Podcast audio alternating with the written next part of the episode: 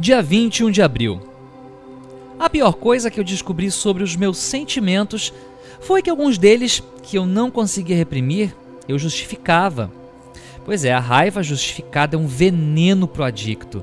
Se o vício for controlar os outros, a raiva justificada pode durar anos corroendo sem ser detectada. Eu sentia raiva porque os outros se comportavam mal e tinha me incumbido de consertá-los mas inventariando o que eu sentia quando se portavam mal comigo, era muita raiva.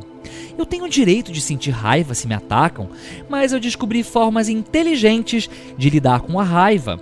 Isso mesmo, impedir que ela me transformasse em um escravo de ações do outro. Parei de disfarçar meus sentimentos justificando que tinha direito de senti-los. Sim, tenho direito de sentir qualquer coisa, mas quando descobri que podia controlar minhas emoções e não mais só reagir ao que sentia, me tornei emocionalmente inteligente. Um tempo depois, comecei a direcionar minha vida para emoções e sentimentos agradáveis e produtivos.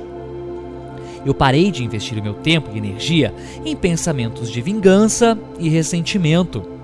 Nas reuniões, dizemos que permitimos pessoas morarem em nossa mente sem pagar aluguel. Hoje, com os meus inventários, eu estou sempre limpando a minha mente, impedindo que pessoas despreparadas se relacionem comigo e me façam cativas de suas manipulações. O inventário me dá a condição de fazer escolhas, e minha escolha primeira sempre é estar conectado com o meu poder superior para me guiar e me dar a resposta certa e a escolha inteligente. Hoje sinto um permanente bem-estar comigo mesmo.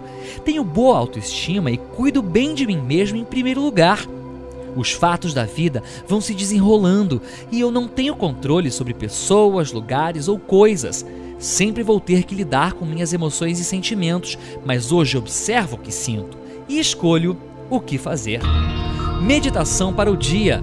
Estou em contato com o que sinto, sei os nomes do que sinto. Escolho o que fazer.